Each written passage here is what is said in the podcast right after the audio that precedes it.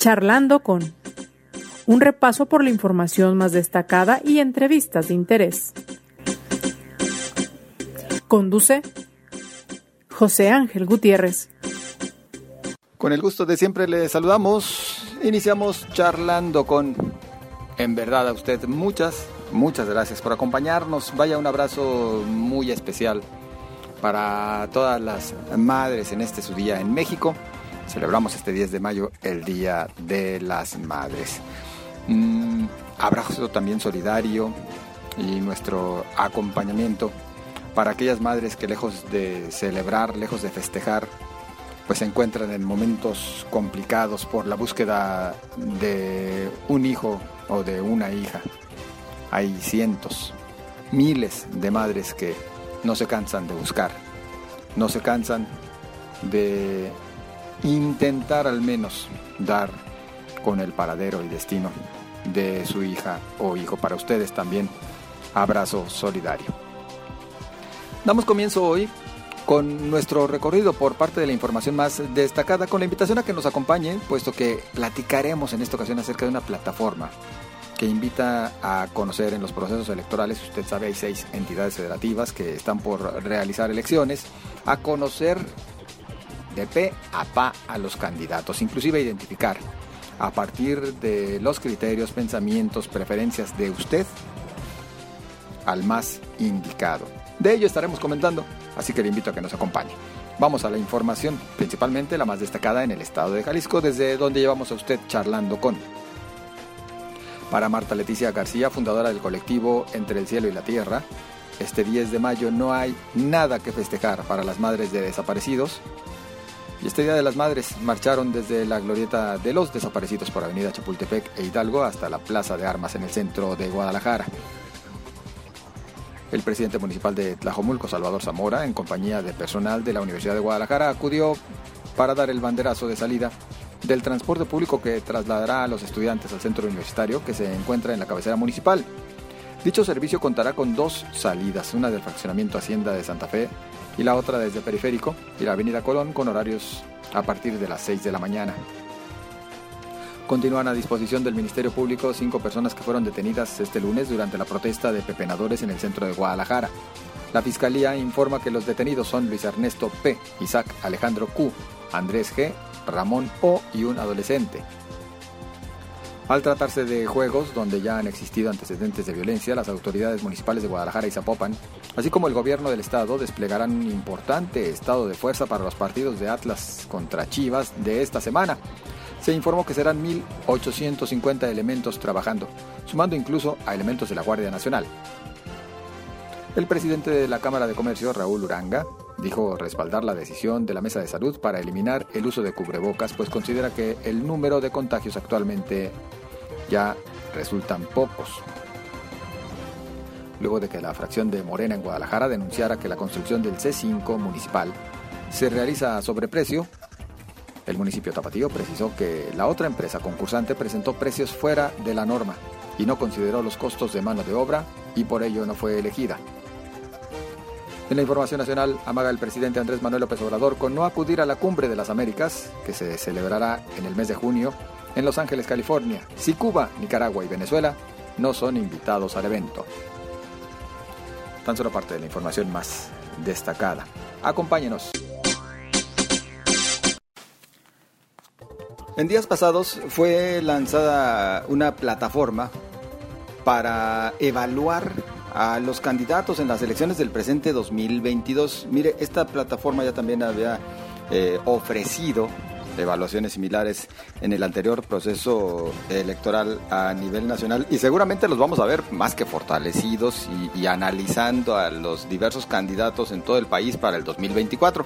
Pero yo agradezco el que nos acompaña al teléfono Guillermo Torres, director de Saber Votar, esta plataforma pues que permite a los ciudadanos conocer realmente a sus candidatos desde diferentes aristas. Guillermo, qué gusto saludarte.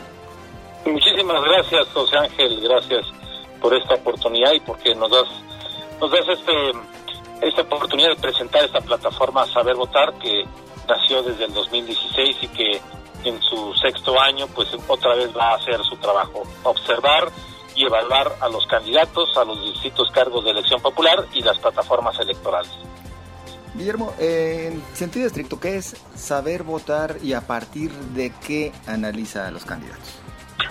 Sí, Saber Votar es una plataforma, es una página web, eh, la cual lo que hace es eh, evaluar eh, lo que la trayectoria de los candidatos, es decir, se hace una investigación sobre, se, se coloca cuál es su trayectoria, los cargos que han ocupado, los estudios que tienen, eh, al mismo tiempo colocamos sus redes sociales de los candidatos y eh, nosotros tenemos 10 temas, eh, 10 temas base, eh, 10 temas con los que nosotros hacemos 24 eh, preguntas en torno a esos temas y eh, con esas preguntas, que son 10 temas generales, son temas que tienen que ver, por ejemplo, con educación, con el respeto a los órganos autónomos, el manejo responsable de los programas sociales, con el tema de eh, seguridad y justicia, con medio ambiente, con el derecho a la vida, con la objeción de conciencia. Es decir, hacemos una serie de preguntas en torno a 10 temas generales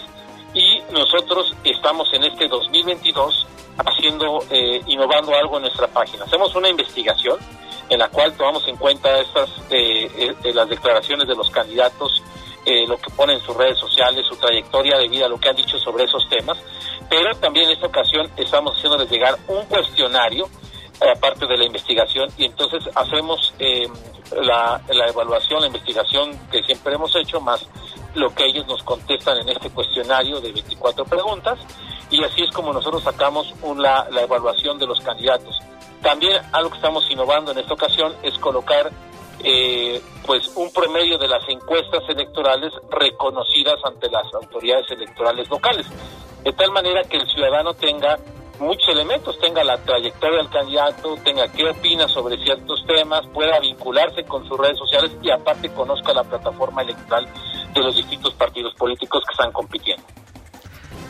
Guillermo, todo esto a partir de, de lo que ofrecen o a veces ni siquiera ofrecen porque hay candidatos que no llevan nada, los distintos candidatos a todos los puestos de elección popular, en este caso, por ejemplo, todos los candidatos que estarán participando en este proceso 2022 en Aguascalientes, Durango, Oaxaca, Hidalgo, Tamaulipas y Quintana Roo, ¿incluyen a todos? Sí, incluimos a todos los candidatos, eh, eso, en este caso los 26 candidatos a gobernador en esas seis entidades y también estamos evaluando los candidatos a alcaldes en los 39 municipios de Durango que se renuevan y también los candidatos a diputados locales de, Quintana Roo. Quintana Roo renueva a sus 25 diputados de su Congreso local. Entonces, todos esos candidatos, ya sea eh, que vayan por partidos locales, por partidos federales, en alianzas, en coaliciones, etcétera, todos nosotros estamos evaluándolos y lo estamos colocando en la plataforma. Habrá quien se pregunte, aún digo, con todas las preguntas que ustedes les lanzan a los candidatos, este cuestionario que nos mencionas, aún con el análisis de los eh, eh, temas eh, a considerar, ¿cuál sería el principal criterio que rige para decir si un candidato es bueno o malo para un ciudadano? ¿Factores morales influyen también? Bueno, a ver, nosotros de los temas que evaluamos, la gente, ponemos temas, algunos temas son temas, digámoslo así, polémicos, eh, otros son temas de agenda, digámoslo así, local o nacional. Entonces, eh, ahora sí que depende de cada persona, eh, nosotros manejamos una línea editorial, pero ya cada persona dice, bueno, si yo estoy, por ejemplo, a favor de el aborto y veo que mi candidato está a favor en ese sentido, ah, bueno, digo, pues voy por ahí. O si digo, a ver, este candidato está a favor de la Guardia Nacional y yo no creo en la Guardia Nacional, bueno, pues ya me da un criterio para yo decidir si sí o si no. Es decir, lo único que nosotros brindamos es información, una información de forma muy sencilla, muy procesada, para que el ciudadano tenga la posibilidad, como digo, va a sonar así un poco medio tosco, pero en realidad un común menú de una carta, ¿no? Eh, de un restaurante. Uno ve el menú y decide eh, qué es lo que le gusta de ese menú. Eh, lo que más se le asemeje a, los, a, sus gustos, lo que más se le antoje en ese momento. Bueno, nosotros en Saber Votar hacemos ese proceso, es un, digámoslo así, un menú para que la ciudadanía tenga las opciones y decir, ah, bueno, mira, este candidato piensa como yo, tiene posibilidades de ganar, no tiene posibilidades de ganar, bueno, pues me están dando aquí elementos, me están dando herramientas para poder decidir mi voto. Y todo lo terminan evaluando como para hacer más fácil las cosas a partir de, digamos, de un semáforo, los, los colores de un semáforo, Guillermo. Es correcto, eh, es eh, lo que es el color verde, el amarillo, el rojo y el gris cuando no tenemos respuesta, ¿no? Porque puede haber algunas preguntas que no haya respuesta o que el candidato no quiera responder, bueno, pues también es válido, es otra, es, otra forma de expresarse. Entonces, este sí, es un semáforo en torno a, a los temas eh, según nuestra nuestras preguntas, nuestras 24 preguntas, que están hechas de tal manera que se responda con un sí o un no. Es decir, no hay espacio para medias tintas, aunque se da la opción de que si no quieren contestar, no lo contesten.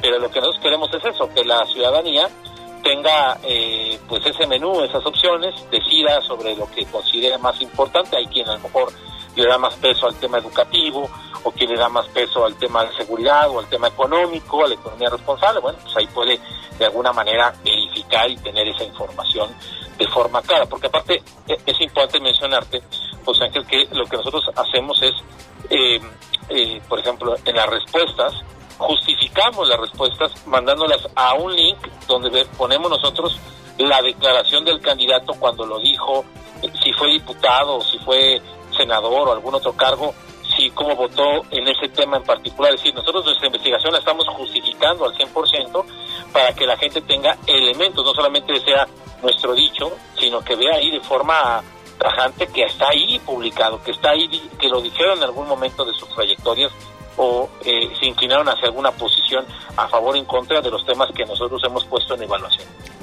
Pues habrá quien decida no responder, pero ustedes le colocan en el semáforo gris, lo cual creo que resulta todavía peor para un candidato, ¿no? No hay nada peor, diría yo, que un candidato gris, Guillermo.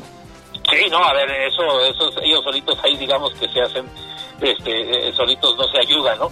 Pero bueno, eh, eh, por eso hacemos la combinación, tanto el cuestionario como la investigación, porque a lo mejor en el cuestionario no quieren responder pero en nuestra investigación pues tenemos pruebas de lo que han hecho o han dicho. Y en ocasiones se ha habido, siempre pues a veces llega a darse contradicciones, ¿no? Este, hay quienes depende, a ver, en México es muy común el chapulineo o el caso de personajes que han estado eh, en varios partidos políticos, ¿no? Entonces a veces asumen la, la, la doctrina o los principios de un partido y a veces no. Lo que tú dices, lo peor que puede existir son las medias tintas la mediocridad creo que es lo peor que le puede pasar eh, en ese caso a la ciudadanía, porque entonces va a ser un, eh, un, candidato, si llega a ganar, pues, pues no solamente gris, sino de medias tintas y ambiguo, y eso es lo que creo que le puede pasar a la ciudadanía. Guillermo, en tu carácter de, politólogo, mm, ¿en qué se fija más el ciudadano al momento de votar?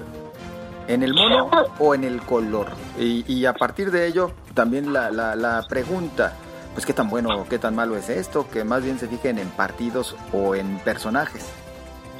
Fíjate que es interesante esa pregunta porque ha ido evolucionando el sentido del voto en México. Por eso también surgió saber votar en 2016.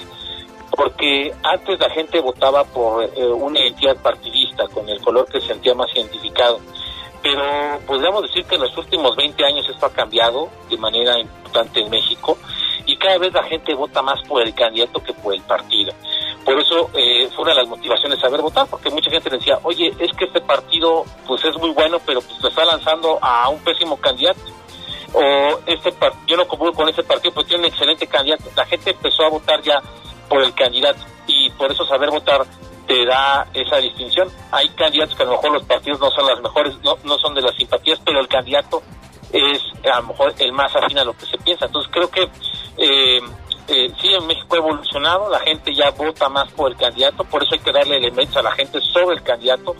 La verdad es que los partidos, como los, los partidos políticos como los conocíamos eh, en el pasado, han dejado de ser así, decir, antes eran muy claros en sus eh, en sus identificaciones partidistas, en su doctrina, en su pensamiento, en su ideología. Eso ha ido cambiando totalmente. Eh, por eso los tránsfugas que se van de un lado a otro y por eso incluso a veces puede pasar que no mm, puede ser un excelente candidato pero no la lleva bien con el partido renuncia al partido otro partido lo postula porque ve que tiene posibilidades de ganar es decir hemos visto hemos sido testigos del pragmatismo político y esto ha cambiado también los escenarios políticos y por eso podemos darnos cuenta de casos de gente a, poner un caso la elección del 2021 en Nuevo León Samuel García ganó la elección de gobernador con Movimiento Ciudadano. Sin embargo, Movimiento Ciudadano no ganó ni una sola diputación local en ese estado.